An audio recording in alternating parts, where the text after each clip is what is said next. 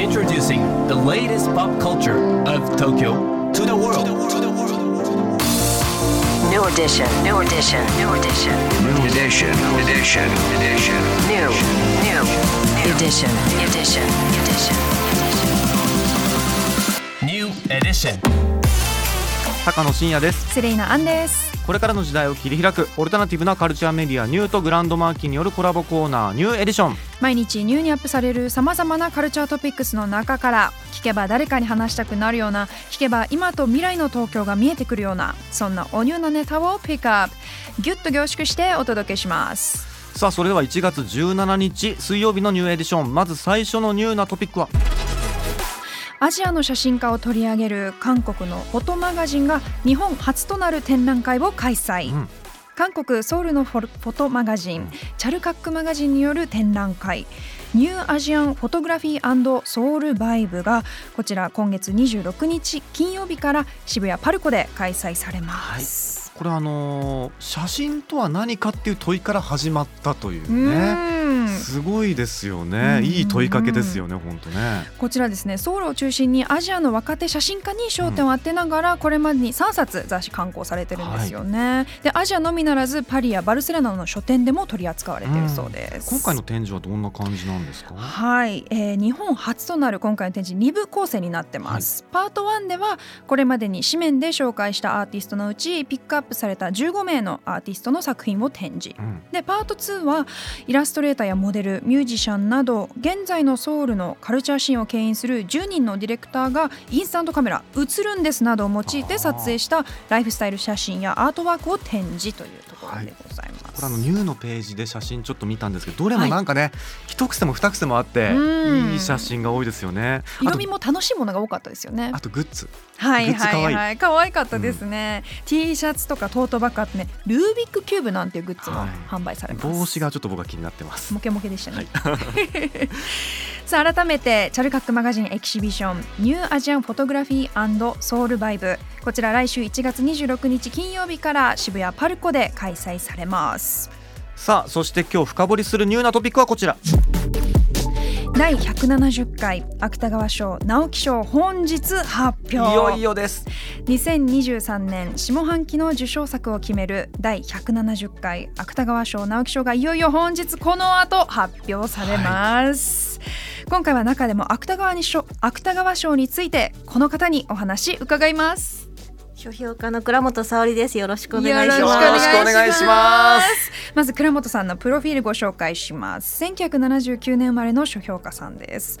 週刊新潮ベストセラー街道を行く小説トリッパーにてブックレビューを担当中のほか文芸誌週刊誌新聞各紙で書評やコラムを発表するなど執筆活動を中心に幅広く活動中です、い。やありがとうございます。スタジオにお越しいただきまして、ねえ。今日ね芥川賞直木賞発表されるということで、書評家さんとして今日この日って結構忙しいんじゃないですか？そうですね。あのもうちょっと候補作が発表された時から、うん。この作品はどういう内容なんですかみたいうん。な電話がよくかかってきたりと電か、どこからかかってくるんですか？電話 まあがまあちょっといろんなところから。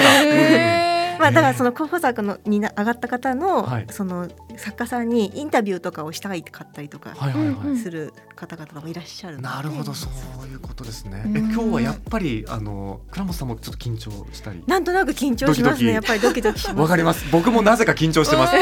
私にも伝染してきてますよだんだん。なんで 今日はですねこの後6時台まで倉本さんにご出演いただいて芥川賞を深掘りしていきますけれども、はい。まずこの時間はですね芥川賞の受賞基準について伺いたいと思います、こちらどうなんでしょうか？そうですね。あの芥川賞って、うんまあ、新人作家のための一応賞なんですねはい。もともとが。新人作家による一応純文学の短編から中編、うん。まあ、最近で言うと150枚から200枚ぐらいのものっていうような暗黙の了解があって、はい。これなぜかっていうと、うん。これはもうあの先行する側のあの都合ではなくて完全にまあ、出版業界側の都合で、もし受賞された場合それがそのまま単行本になるからっていうところがあって、ある程度こう分量がないとそうなんです。ね。なるほど。もちろん例外はあってうん。80枚の作品とか90枚ぐらいの作品が候補になることもうん。あるので、うん。まあ、あの必ずしもではないんですけれども、まあ、ある程度そういうこう枚数のあの枠があるっていうことですね。あとはその五大文芸誌って呼ばれている、はいあのえっ、と新潮文学会、えっと群像、うんえっ、と文芸スバルっていうこの5冊があるんですけど、大体この作品その雑誌に掲載された作品が候補に上がるってことが多い。っていうことですねそしてあのさらに候補に選ばれる基準っていうのはあるんでしょうか？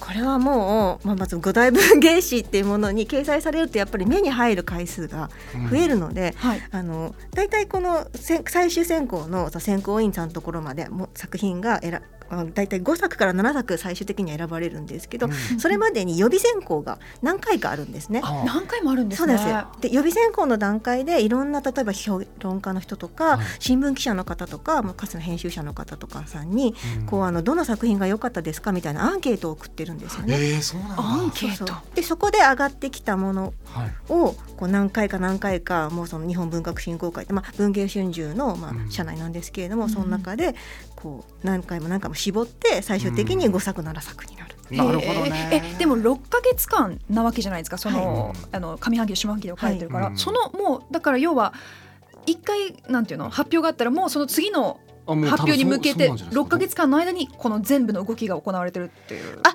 えっとですねもうあの大体そのそろそろ選考の発表が近づいてくるような時、あ選考会が近づいてくるようになった時ぐらいにハガキが来て、はいだからそのはがきなんですね。はがきなんだ。まあまあいろんなパターンがあると思うんですけど、はい。そのある程度その話題になったものを取り上げる段階で、まあ、そういうアンケートはがきみたいなものが来たりととところもあって、であのなんか常にこう別に選んでるわけではないと思うんですけど、は大体やっぱりその文芸辞表っていうものが新聞とかに寄せられて、まあはいはい。あの今この作品がとても注目されている的な記事がいろんなところにあるんですけど、うん。そういうところで話題になったりした作品とかやっぱり上がってきやすい。はあなるほど面白い。さあこの後もですね引き続き倉本さんに今年の候補作について伺っていきたいと思います。今日紹介した情報はカルチャーメディアニューで読めるのはもちろんポッドキャストでも聞くことができます。目でも耳でもあなたのライフスタイルに合わせてチェックしてください。